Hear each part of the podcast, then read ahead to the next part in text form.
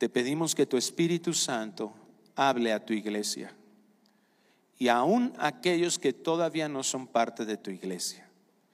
Ten misericordia de nosotros. Muestra tu gracia de salvación y trae un nuevo nacimiento a los que están en este lugar que realmente no han nacido de nuevo. Bendice a tu pueblo. Aquellos que nuestro corazón pueda estar alejado de ti, que tu misericordia se manifieste en un entendimiento, en un arrepentimiento genuino que nos lleve a una transformación. Te damos gracias, Señor, por tu palabra y te lo rogamos todo esto en el nombre preciosísimo de Cristo Jesús. Y toda la iglesia decimos, amén. Teatira tenía una característica notable en su historia, que debido a esta forma en que habían crecido en lo comercial, los negocios de esta ciudad, dice la historia, que se comenzaron a organizar en gremios, es lo que ahora conocemos como sindicatos. Y quien te ponía ahí un negocio, el que quería prosperar, trabajar, tenía que pertenecer a un gremio de este tipo los cuales también la historia nos explica, y ahorita vamos a ver la razón por la que hago mención de esto, es que ellos para poder continuar, darle continuidad a sus negocios, ellos tenían, por un lado, pertenecer, proveer, pero también alinearse a la ideología. Es decir, para poder prosperar, tenían ellos que, tenían ellos que eh, participar de sus idolatrías y esto es a lo que se enfrentó en general la iglesia. Ideologías que se metieron, penetraron dentro de y fueron una tentación para los hijos de Dios, aún dentro de la congregación. El problema ahora no era enfrentar, como iglesias anteriores hemos hablado, como la iglesia de Esmirna, eh, el ataque externo, sino algo que dentro de la iglesia se había contaminado. Ahora es muy importante que nosotros analicemos primeramente que esta iglesia podría aparentar ser una iglesia sana. Aparentaba ser agradable a Dios, aparentaba haber tenido un crecimiento, aparentaba que funcionaba como una iglesia de doctrina o de enseñanza sana. Nosotros tenemos que saber que a pesar de que hay cinco iglesias dentro de lo que estamos estudiando, a las cuales se le hace un reproche por su carnalidad, dos de ellas, que son Esmirna y Filadelfia, que vamos a ver más adelante, a ellas no se les hace un reproche por algún pecado interno que tenían. Sin embargo, sabemos, de acuerdo al contexto histórico, que estas iglesias no eran perfectas. Dentro de estas iglesias también había un requerimiento de un arrepentimiento. Pero ¿por qué Dios hace esta exhortación, esta amonestación, este reproche?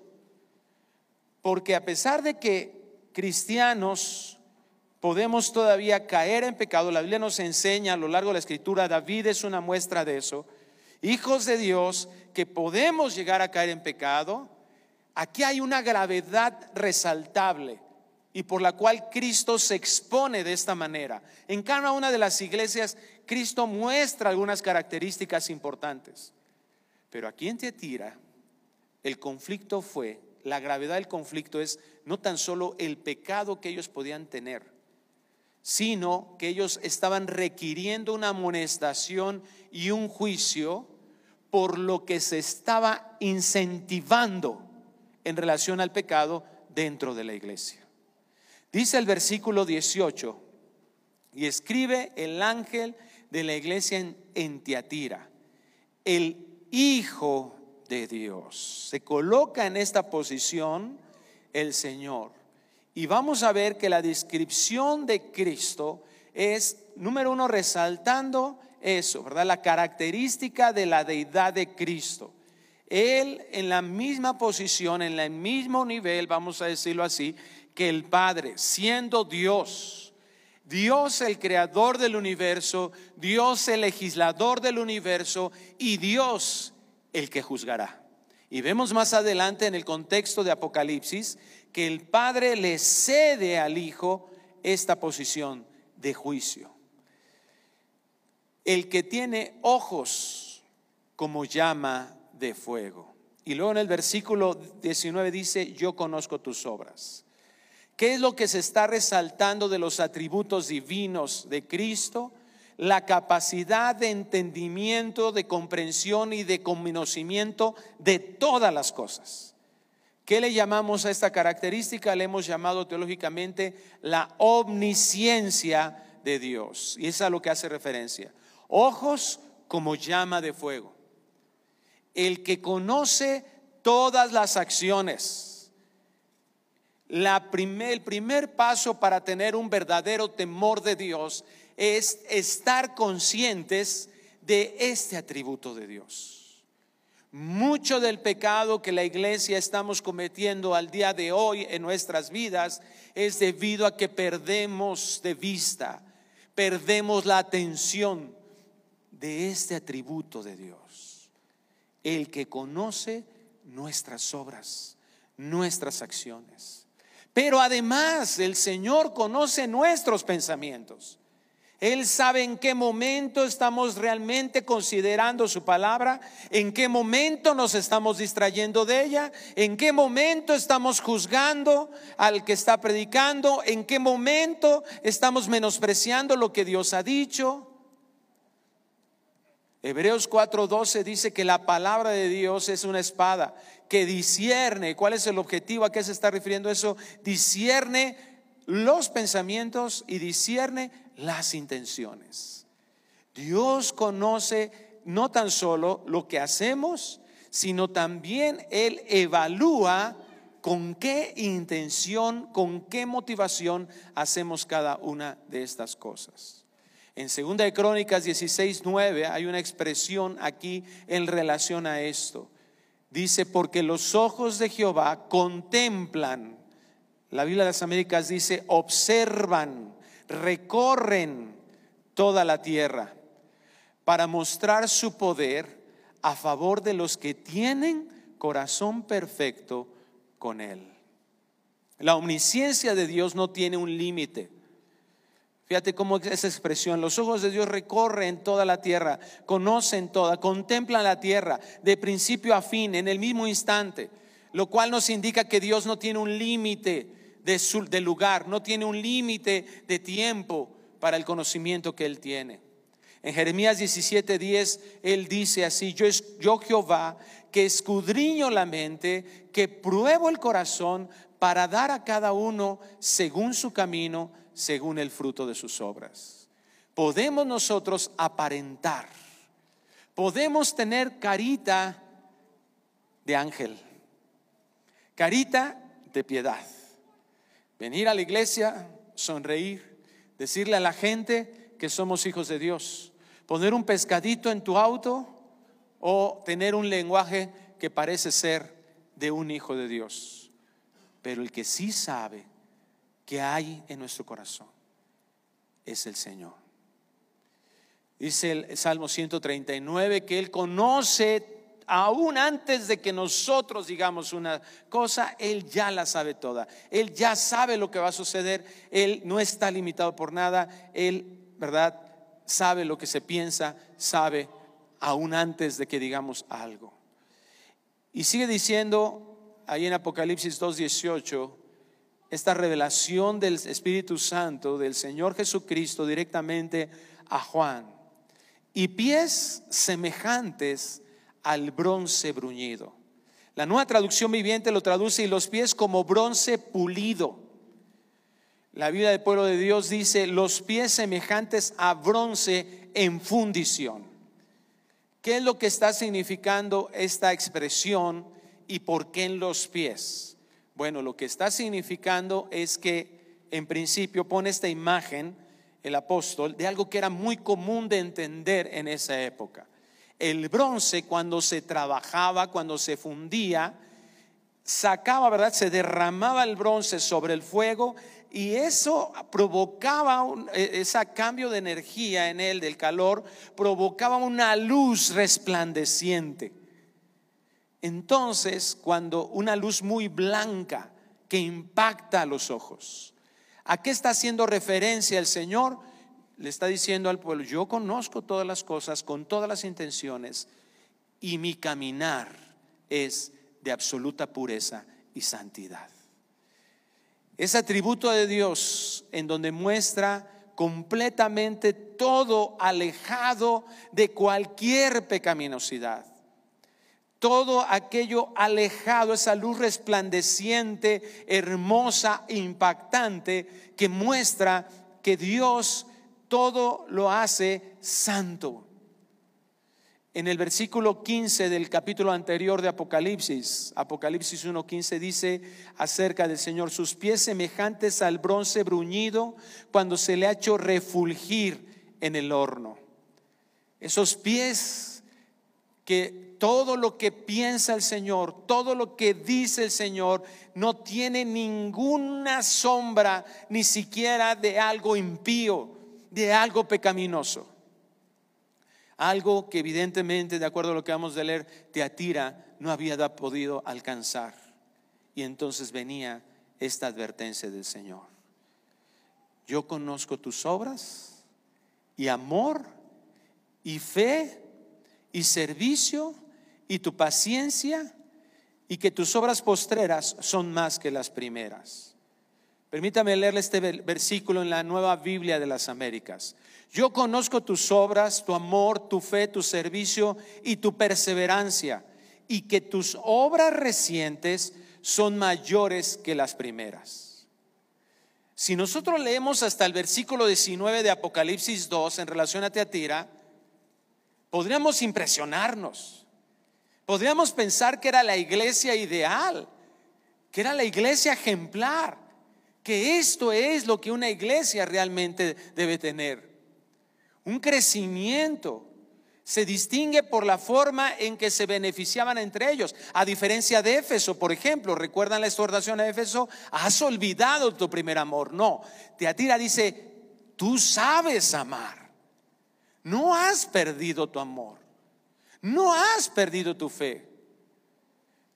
Parecería que estas características y el funcionamiento de la iglesia no requerirían más que un elogio de Dios. Creo que aquí Cristo de hecho lo está elogiando. Pero el problema cuando nosotros hacemos esta forma de reducir todo a lo, a lo solo lo agradable que nos es conveniente de mirar, entonces vamos a caer en algo que no nos vamos a dar cuenta que Dios quiere tratar en nuestro corazón. El Señor dice, el que quiere estar firme, siga así, alabe a Dios, de gracias. ¿Dice eso? No. Mire que no caiga. Uno de los peores estados que una iglesia puede tener, una persona hija de Dios puede tener, es conformismo, demasiada estabilidad, estoy bien, no necesito de nada más. Eso es algo terrible en la vida de una persona. Sí, había amor, sí había fe, y ese amor y esa fe los habían llevado a perseverar, a tener constancia, a no faltar un domingo, a mantenerse sirviendo al Señor. Su servicio era ejemplar, ellos llegaban temprano todos los servicios, estaban alabanza, servían al Señor. Pero había algo de todas maneras que ese orgullo que puede traer el creer que ya estamos terminados, que terminó el proceso de santidad en nuestras vidas, es algo que debe de menearnos, nos debe de en este momento a nuestras vidas agitarnos, como le decía el Señor, que fue zarandeado Pedro. ¿Cuál fue el problema de Pedro? Ese Jesús les dice, está profetizado y hace mención a Zacarías de que el pastor iba a ser herido y las ovejas iban a ser esparcidas. y ustedes se van a escandalizar de mí. ¿Y qué hace Pedro? No, Señor, estás equivocado. Fíjate qué impresionante. Le estaba diciendo a Jesucristo, el Hijo de Dios, el que conoce todas las cosas, el que les estaba dando una advertencia. Yo no. Yo no me voy a escandalizar. Yo no te voy a negar. Yo daría mi vida por ti. Hermanos, tenemos que entender algo en nuestra relación con Dios. Dios no necesita que le prometamos absolutamente nada. Y Pedro es la demostración de eso. Dios no necesita que salgas el día de hoy de este lugar diciendo, ahora sí, Señor, ahora sí, ahora sí voy a orar, ahora sí. No. Pedrito, mi Pedro, mi Peter, vas a ser zarandeado como el trigo. Yo he rogado que tu fe no falte. Tengamos mucho cuidado cuando estemos demasiado estables. Cuando ese proceso de santificación que, se, que en Proverbios 4:18 el Señor nos los pone, ¿verdad? La vida del justo es como la luz de la aurora que va en aumento. Si tú no puedes mirar hacia atrás y decir, hoy, hoy aprendí algo nuevo, hoy el Señor me, me llamó y me, me confrontó con algo que estoy haciendo, y tengo que buscar de Él para dejar de hacerlo, entonces ten mucho cuidado. Esa es la advertencia. Fíjate lo que dice el versículo 20 de Apocalipsis 2. Tengo unas pocas cosas contra ti. Yo cuando leí dije, ¿pocas? qué misericordia de Dios. Y fíjate que cuál fue el problema. Que toleras. Hay una grande discusión actualmente dentro de la iglesia cristiana. ¿Qué es más importante? ¿La verdad o el amor? ¿La doctrina o pasárnosla bien como iglesia? El enfocarnos a la verdad y buscar la correcta interpretación de la escritura He escuchado frases por el estilo, ¿verdad? Que no, la doctrina divide, la doctrina nos hace pelear. Si nosotros encontramos el equilibrio entre ese amor, esa humildad que Dios quiere que representemos y nos enfocamos verdaderamente a buscar la verdad, entonces no debería de existir eso. Pero tenemos un grande conflicto que se llama orgullo. Puedes conocer mucho, mucho Muchas, un rato leía yo una frase de Piper, mira, tú puedes entender mucho acerca de doctrina, puedes ejercer, ser ejercido en disciplina, pero si esa disciplina al final del día no se convierte en una admiración a Dios, entonces te vas a volver en un ogro, te vas a volver en un exigente hacia los demás. No debemos nosotros, a veces ponemos, queremos poner en balance ese tipo de cosas y a ver qué es más importante. ¿Qué es más importante? Las dos. De hecho, cuando vemos la narración, la explicación de Pablo a los Corintios en su capítulo 13 de su primer carta, vemos esa descripción del amor y el amor no hace nada indebido. El amor no va a permitir la mentira. El amor se va a preocupar verdaderamente por lo que Dios dice y lo que Dios quiere. Pero qué toleró Teatira y qué hemos tolerado muchos de nosotros en nuestras vidas, que esa mujer Jezabel los comentaristas hablan, dicen que Jezabel, al ser una representante, ¿verdad? Vemos quién era Jezabel en el contexto bíblico. Piensan que no se, esta mujer no se llamaba propiamente Jezabel, sino que es una ilustración, es un ejemplo nada más de quién fue Jezabel y se le nombra de esta manera para entender el contexto bíblico. ¿Quién fue Jezabel? Pues fue la esposa de Acab. Acab, un hombre cuyas descripciones ahí en el libro de Reyes, en, en eh, la descripción de él, se, ve como un hombre perverso. Dice que él practicó todos los eh, pecados de Jeroboam. Jeroboam se, se caracterizó por eso, por alejarse de Dios, alejarse de los mandamientos de Dios y vivir en pecaminosidad y meter idolatría dentro del pueblo, etcétera. Pero dice la escritura ahí que el peor pecado de Acab es haberse casado con Jezabel.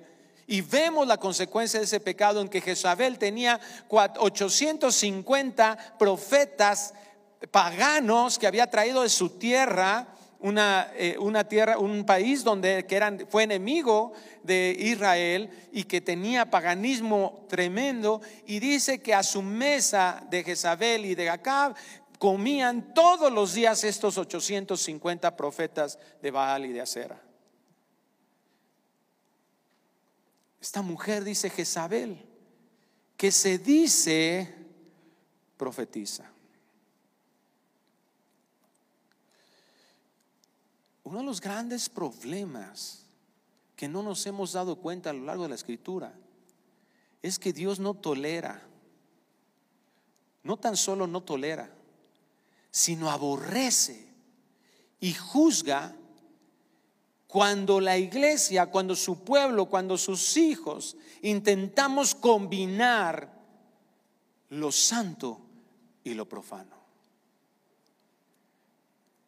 Cuando nos damos permisiones de escuchar cosas que parecen ser santas, ser palabra de Dios o que se autonombran palabra de Dios. Dice aquí, ella se dice profetiza enseñe. Y la pregunta es, ¿qué, qué, hacía esta mujer enseñando? ¿Quién le permitió que enseñara?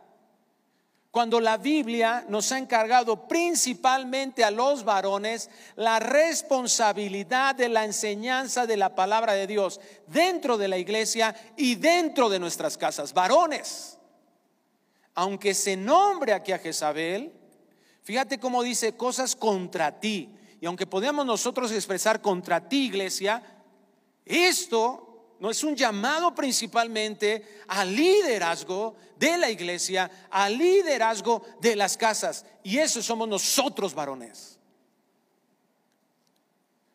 Si tu esposa es la que nos te está diciendo o nos está diciendo, vamos a leer la Biblia, vamos a orar y nosotros, estoy viendo el partido, ay no, es que, este sí, espérame tantito, ay es que tengo mucho sueño hoy. O sea, no estamos ocupando el liderazgo de, la iglesia, de nuestra casa. ¿Qué hacía esta mujer enseñando en la iglesia? ¿Qué hacía una mujer responsable de la enseñanza de la iglesia? Ah, pues, ¿qué hay de malo? Vamos a amarnos. Es que aquel está enseñando algo que nos vamos a amarlo. No hay problema, pues ya el Señor le irá enderezando. Cuando en nombre del amor, que no es amor, ya lo mencionamos, pero en nombre del amor, en un amor confundido, distorsionado, permitimos falsas enseñanzas, aquí vemos el resultado. Eso va a traer pecados terribles. Enseñe y seduzca a mis siervos a fornicar y comer cosas sacrificadas a los ídolos. Oye, pero pues es que ¿Qué voy a hacer? ¿Cómo voy a mantener a mi familia si tengo que pertenecer al gremio, al sindicato? Y si no pertenezco al gremio y hacemos esa fiesta patronal y no, participamos de eso, me van a cerrar el negocio. Y entonces alguien por aquí, pues luego pides perdón. Al fin la gracia de Dios en Cristo alcanza eso. No hay problema. Nomás no participes, participes, participes. Si te piden ofrendita, pues llévala, pero no te quedes.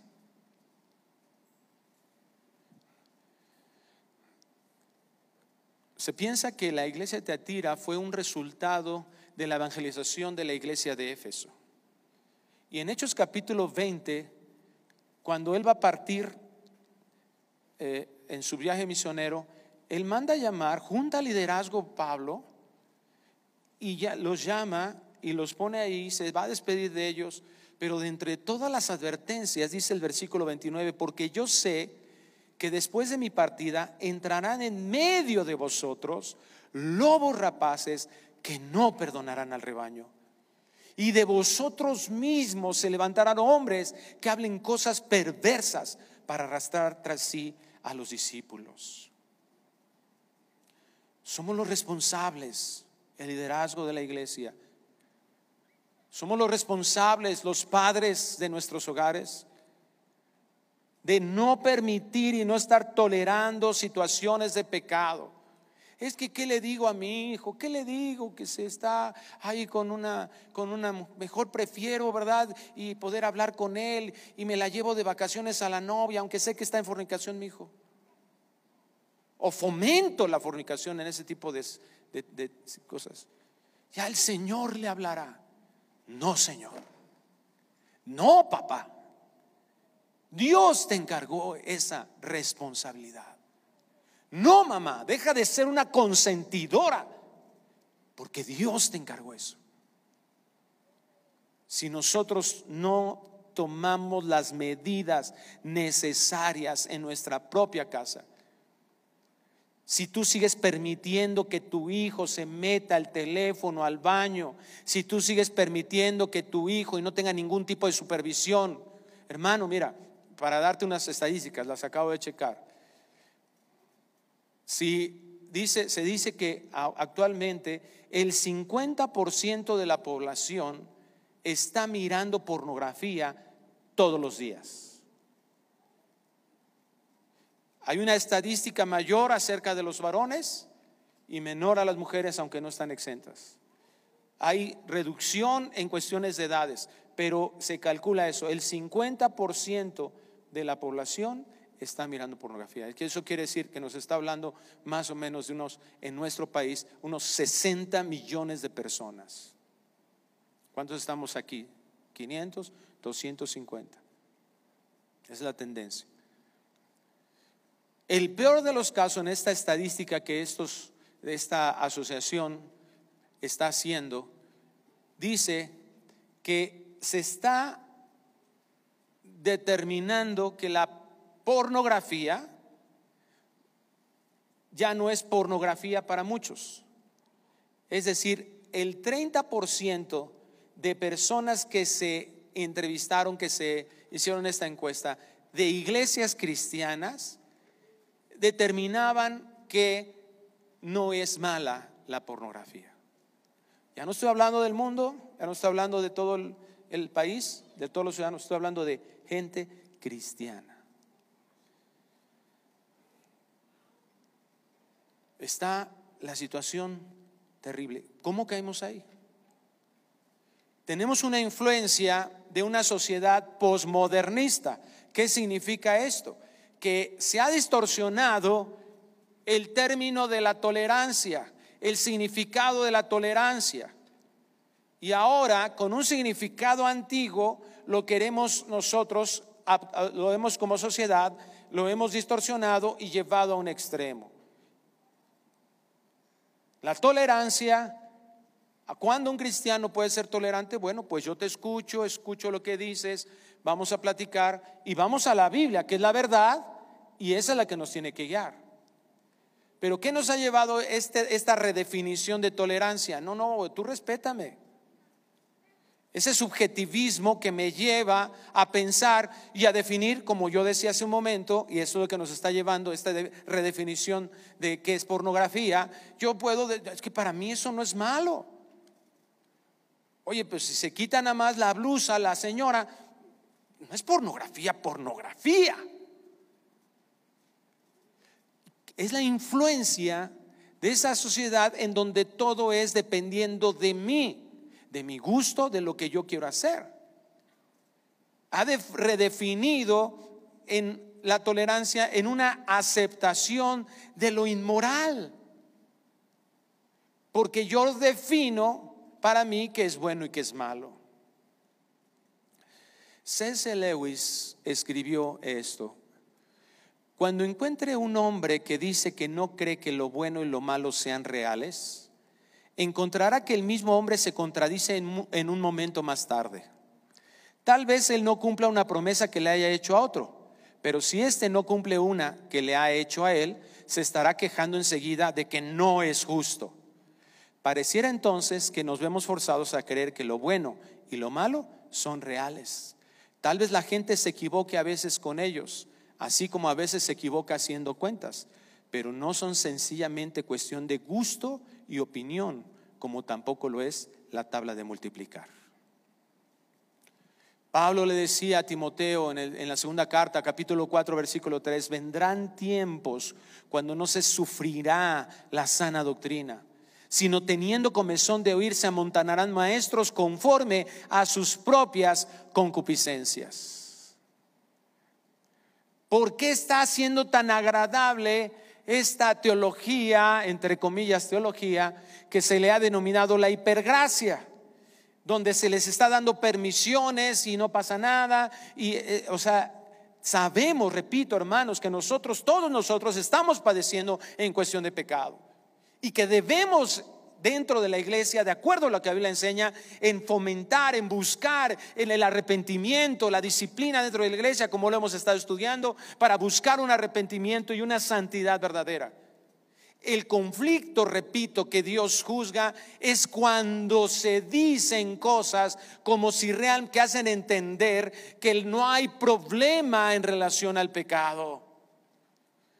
Y eso es tú completamente atractivo, es lo que dice aquí, conforme a sus propias concupiscencias. Si yo empiezo a tolerarme ese tipo de cosas y te convenzo a ti de poder que puedas tolerar lo mismo, entonces vamos a estar viviendo en esa tolerancia. Eso, esos argumentos son los que son aborrecibles delante de Dios.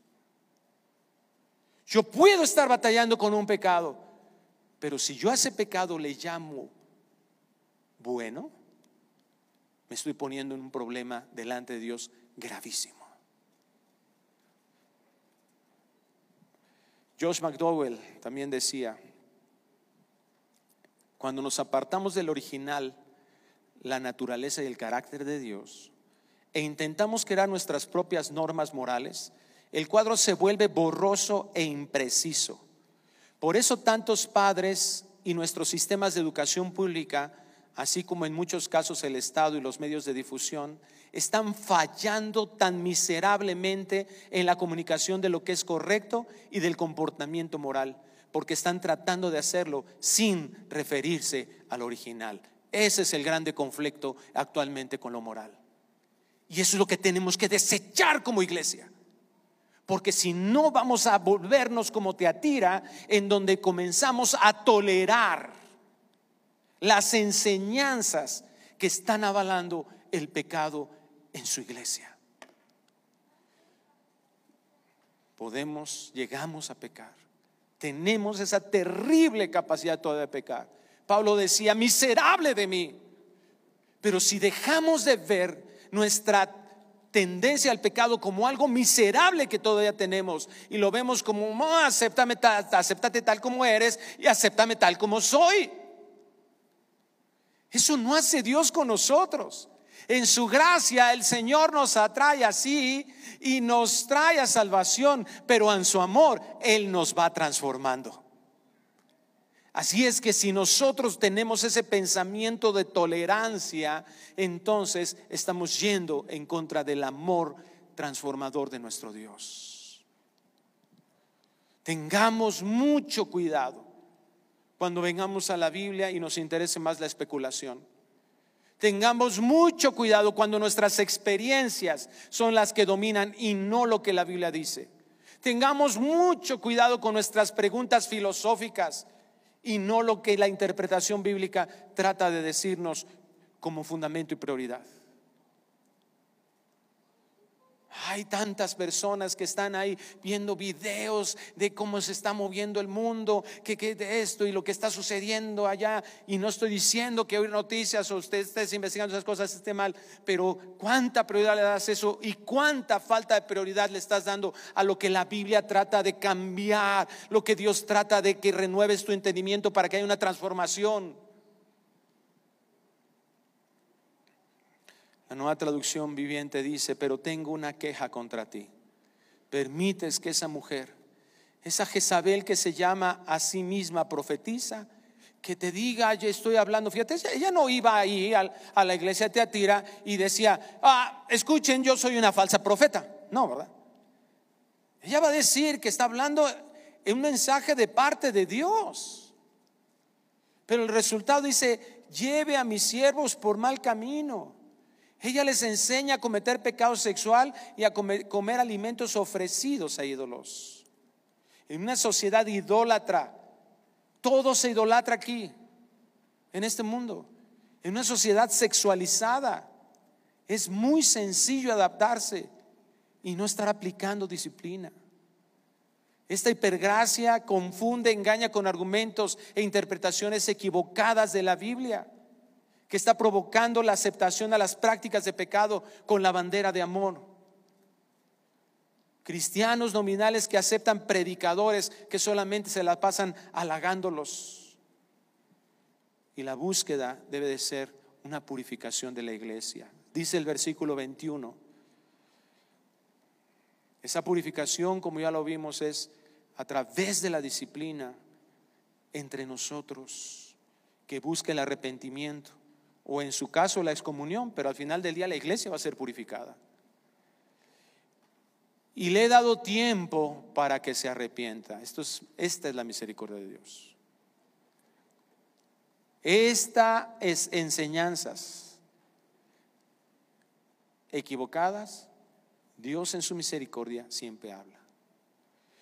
Se piensa que nueve meses antes de que viniera Natán con David a emitirle el juicio, Pasaron y Dios tenía ahí su palabra dispuesta a David para buscar un arrepentimiento. 120 años de construcción del arca para que pudieran arrepentirse. Siempre Dios habla, pero aquí ya hay un juicio. No quiere arrepentirse de su fornicación.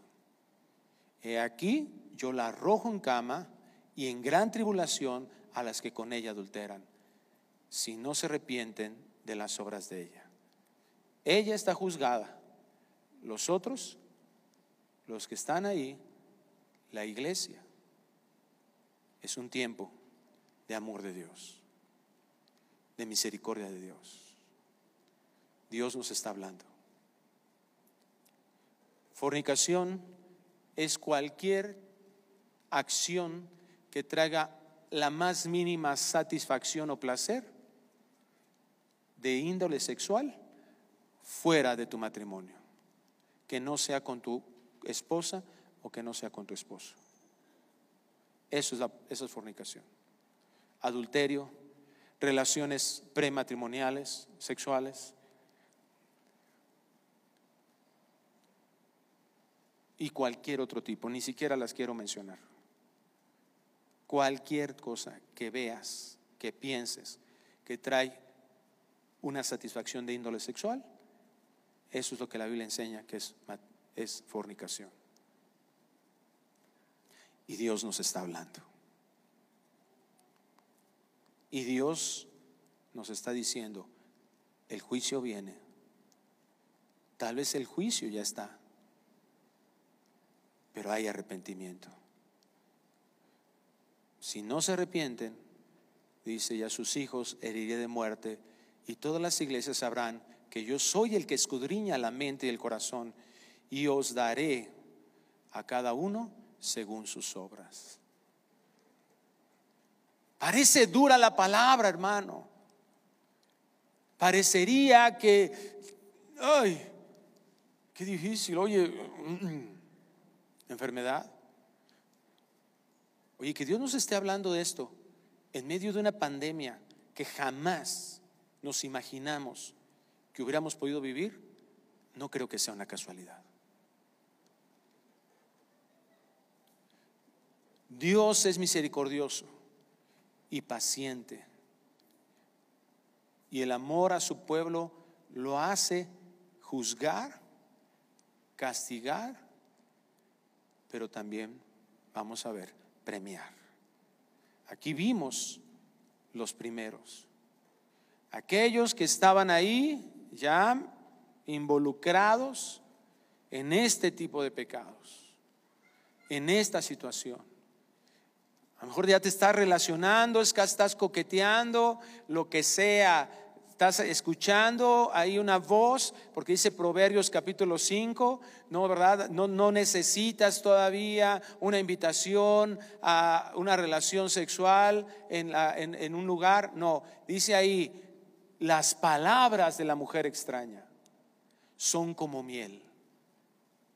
No te engañes. No es nada más estoy hablando, no.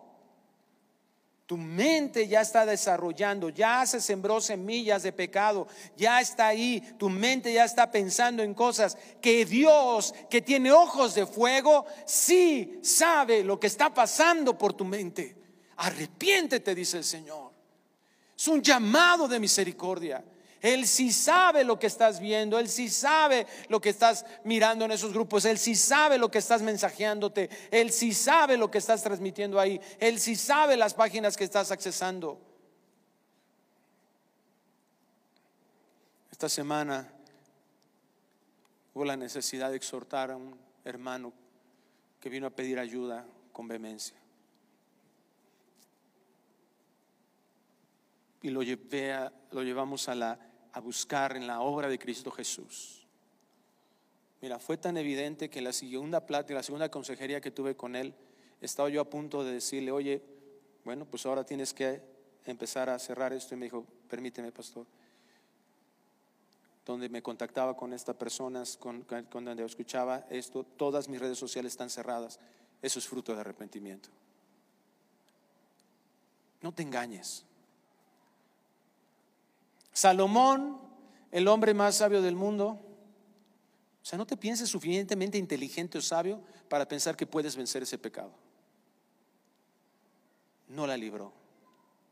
Sansón, el hombre más fuerte del mundo, no la libró. David, el dulce cantor de Jehová, no pienses que tu ministerio, no pienses que lo que estás haciendo en la iglesia te va a librar. José, Abraham, el amigo de Dios no la libró. José, a punto de no librarla, y Dios lo premia mandándola a la cárcel. ¿Por qué?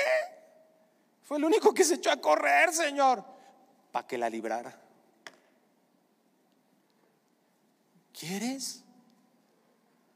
¿Necesitas una cárcel? ¿Necesitas algo más? Es un llamado al arrepentimiento hermoso de Dios. La disciplina sirve directamente a sus hijos, pero indirectamente a la iglesia. Un verdadero cristiano puede pecar, pero guiar a otros a pecar, eso es lo que aborrece Dios. En Hechos 5.10 vemos ahí a, desde los versículos anteriores, Ananías y Zafira se les ocurrió querer mentir al Espíritu Santo. Vendimos una propiedad, damos una parte y nos quedamos con la otra. Al fin nadie se va a enterar. No. El de que tiene los ojos de fuego, sí sabe, sí lo ve. Y mira lo que provocó el versículo 11, que estos dos cayeran muertos. Y vino gran temor sobre toda la iglesia y sobre todos los que oyeron estas cosas dentro de la iglesia dijeron, ay caray, la santidad no es un juego.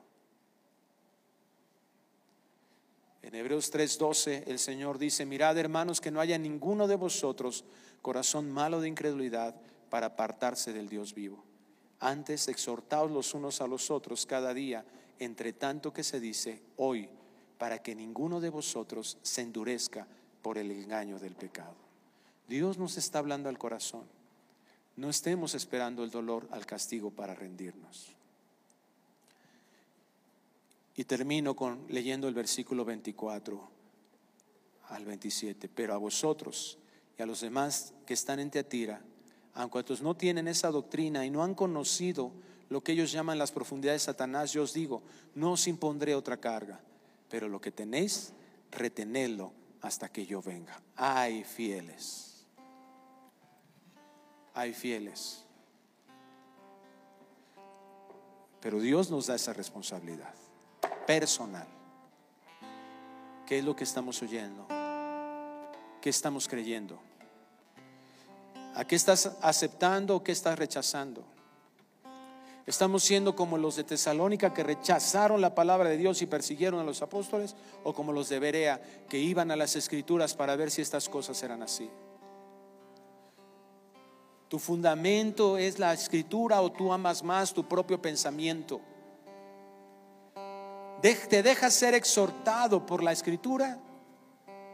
¿O dominan más tus grandes experiencias espirituales?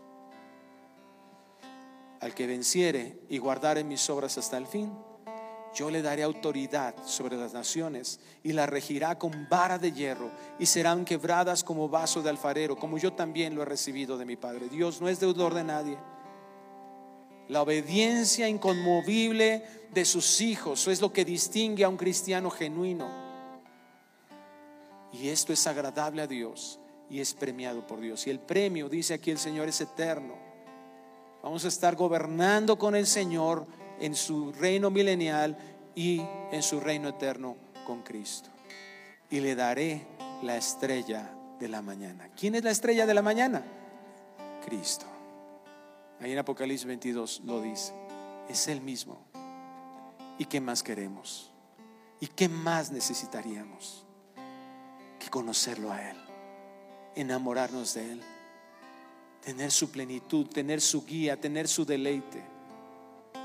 El que tiene oído para oír, oiga lo que el Espíritu dice en las iglesias. Dios nos llama a poner atención a su voz en su palabra y ante cualquier oposición permanecer firmes. Hay una frase que me impactó hace un tiempo que leí del pastor John Piper. Al nadar en la cultura, sé un delfín que atraviesa las corrientes, no una medusa que va con la corriente. Ser un delfín es estar tan llenos de alegría, coraje y sabiduría del Espíritu Santo que tienes la fuerza para nadar contra la cultura. Para adoptar la perspectiva de Dios necesitamos vivir con Él, oír su voz, escuchar sus respuestas a nuestras dudas y deleitarnos viviendo totalmente satisfechos en su presencia. Si nunca has experimentado su presencia, hoy es el día de salvación para tu vida. Es el día en que la gracia de Dios te está mostrando que si confías completamente en que Jesucristo pagó por tus pecados, el perdón de Dios está ahí debido a su sangre. En eso pongamos nuestra confianza buscando el verdadero arrepentimiento. Cierra tus ojos, por favor, Padre. Te adoramos y te exaltamos. Y te damos gracias por tu misericordia. Esa misericordia que se manifiesta con esta palabra, que, que es como un gancho que nos arrastra al arrepentimiento. Sí, Señor en la obra de Cristo, somos perdonados y confiamos en eso. Si alguien aquí, Señor, no te había conocido realmente, había sido arrastrado por una ideología religiosa solamente, por una conciencia de Dios que lo intentaba vivir de una mejor manera. Señor, queremos pedirte que le traigas una convicción de pecado, de que todos somos pecadores, pero que tu amor se manifestó en que aún siendo pecadores Cristo murió por nosotros. Y somos justificados por la fe. porque tú eres el Dios justo y el que justifica, el que nos puede hacer lo necesario en nosotros para que podamos ser presentados delante de ti y que ese juicio que nosotros merecíamos ya cayó sobre Cristo Jesús. En esto ponemos nuestra confianza.